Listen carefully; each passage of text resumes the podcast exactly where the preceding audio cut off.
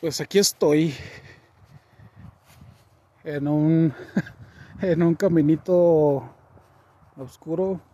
Son las van a ser las 9 de la noche, son las 8 con 45. Y me acaba de llegar algo el pensamiento, ¿no? Vaya de que de cuando uno está chico y vas en la casa van a ser las 9 o 10 de la noche y tus papás te dicen que ya es hora de dormir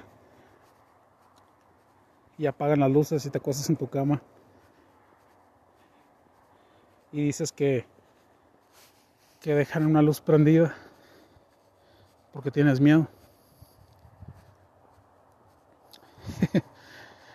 y esa emoción de, de sentir que hay algo malo, de que tus papás te dicen que va a venir el coco o que te van a venir a jalar las patas y no te duermes y todos esos miedos y todos esos este, este todos esos pensamientos pendejos que tenemos y que le decimos a nuestros hijos. Yo en personal no tengo hijos, vaya, pero me tocó vivirlo, entonces te lo puedo transmitir así. Que hay algo que te puede asustar. Y aquí estoy. Caminando en una calle totalmente oscuras con si acaso unas luces de carros a lo lejos sin una persona cerca de mí.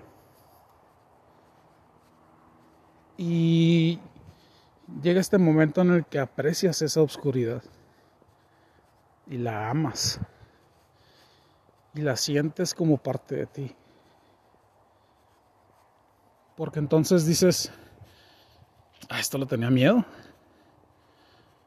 A caminar solo por la calle oscura, sin luces, con temor a que alguien viniera a arrebatarme algo de mí. Pero cuando aceptas esa oscuridad, cuando aceptas esta soledad en un camino donde nadie te acompaña, es cuando puedes sentir el amor profundo que hay en ti. Y aunque no haya luces, tu misma luz va alumbrando lo que viene enfrente. Y aunque estés solo físicamente,